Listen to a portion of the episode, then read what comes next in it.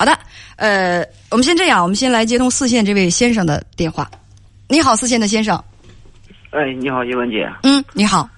哎，从小看你节目长大的，那个很高兴见到你啊，听到你的声音。哦，完了，我这么我我今年三十二，这么个事儿。嗯。我母亲嘛，在十月份嘛，那个之前在家干活干活吧，她就胸部疼痛嘛，疼痛嘛，嗯，他就没没当回事儿。我我和我的爱人直接上回到那个老家，把他拉到医院去检查，检查完了之后，他是那个。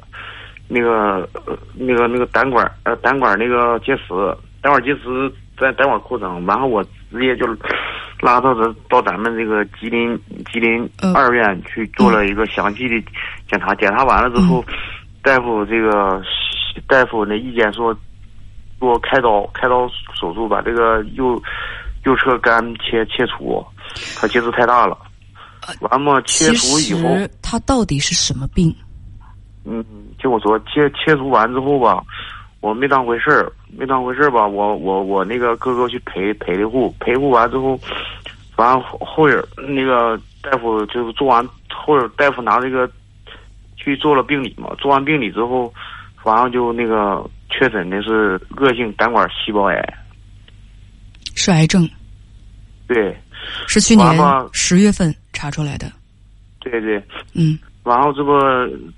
这不以那个做完手术之后，做完手术之后吧，我母亲，我母亲就说，搁我搁我家待了待了能有十来天，这不又去回去复查嘛？当时我母亲也不知道，我父亲当时知道这个事瞒着我。后儿吧，我我我我父亲就领了我母亲又去做了复查，做复查之后，大夫直接就给他转到那个癌症科了。癌症科之后，那个我的母亲嘛，就是也知道自己是什么毛病了。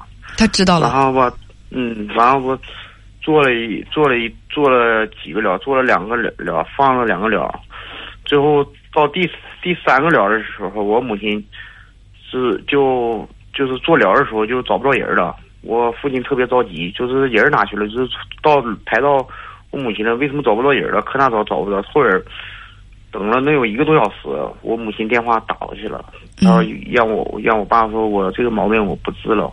咱回家吧，嗯，回家，回家吧。我的意我的意见就说，爸，你不必让我妈就搁那治啊。咱们也不是说特别差钱儿，反正咱说都有难处，但是说就是砸锅卖铁也要把这个那个治好。咱说能治就就能治。二吧，我母亲这不回来之后吧，回来之后他就，我我回来我就瞅他，我就憋不住，我这眼泪就下来了。我说妈，你有什么困难还是怎么的？然后我母亲半夜了，最开始就守着我，我俩她哭我也哭。然后我我就我就说那个，我说咱不是说没有钱，咱有钱。我说这个毛病咱该治得治呀。然后，我我这个我我妈就跟我这么说了，所以说吧，妹妹，不是咱那个有钱的事这个毛病我心里有数，那个。我不想把这个有生的时间都浪费在这个医院里头，我想回来见见家人。然后，我我现在心里特别压抑，就我都有时候没法没办法面对了。一看到吧，很难受，我心里也特别不得劲儿。嗯，我想问一下，这个事儿我应该怎么怎么办呢？现在呢？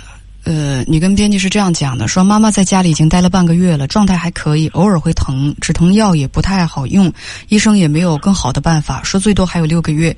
说每次看到他的，每次看到他心里都接受不了，怎么陪伴他过最后的时光？你是在陪伴他吗？我我这人感冒了，我感冒了话，我不能跟他在一起，因为感冒对对他要是传染上对特别危险，我我就。回到我自己家了，完了我那天那天我开车去，他不在我哥那儿吗？我去了，我妈就搁那偷偷的哭，完了我一看到我一心里就难受，我这眼泪就憋不住了。完了我就说：“我说妈不行，咱再回去治吧。”我妈回头给我来一句：“你别给我提那个事儿了。”完了我是又把这事儿就放下了。你如果问怎么陪伴他的这个最后时光，首先第一我想说。我希望奇迹会发生。我希望这不是他的最后时光。我祝他康复。我希望他能康复，这是第一。第二就是什么呢？我觉得作为一个母亲来讲，自己的孩子肯定是对他最重要的。他，我觉得现在更多的是啊，嗯，你跟哥哥，你们俩都是三十多岁的男子汉，你三十二岁，哥哥三十三岁，确实会很悲伤。但是我觉得你们应该吧，两个人调整好自己的情绪，最好呢能够乐乐呵呵的陪伴在母亲身边。这对他来讲才是最重要的，带他一起去看看他想看的东西，去吃他过去一直舍不得吃的这个东西。两个就是哥俩，像他小时候那样围绕在他的身边。我觉得这是一个妈妈最快乐的时候，就是其妈妈最快乐的时候，就是已经是成熟飞出飞出就是家的这个孩子，又重新回到自己身边来陪伴自己。尤其是现在快过年了。就是，呃，争分夺秒的跟妈妈在一起，就是让他感觉到快乐，我觉得这就可以。你你真的就是小伙子，你可以跟我这个时候，我特别理解你，你流眼泪啊，你难过呀。但是我希望在你妈妈面前，我们是男子汉，我们一定要坚强，因为悲伤的情绪是会传染的，但是快乐的情绪也是会传染的。那个，我现在是怎么的？我现在。现在我感觉我自己有点压抑了，就是不管什么都没有兴趣了。现在我现在啊，哎哎哎哎，别别别别别啊！嗯，你要是先把自己给搞抑郁了，先垮了，我跟你讲，你妈更难受，而这一点都不一点都不有利于她的身体康复。所以，为了她能够身体康复，你觉你知道吗？一一副好的心情。他他才会引发奇迹呀！好的情绪才会引发奇迹。你要是说你先抑郁了，在你妈面前只能掉眼泪，还有你哥哥，你你你们俩啥意思啊？啥意思啊？想干嘛？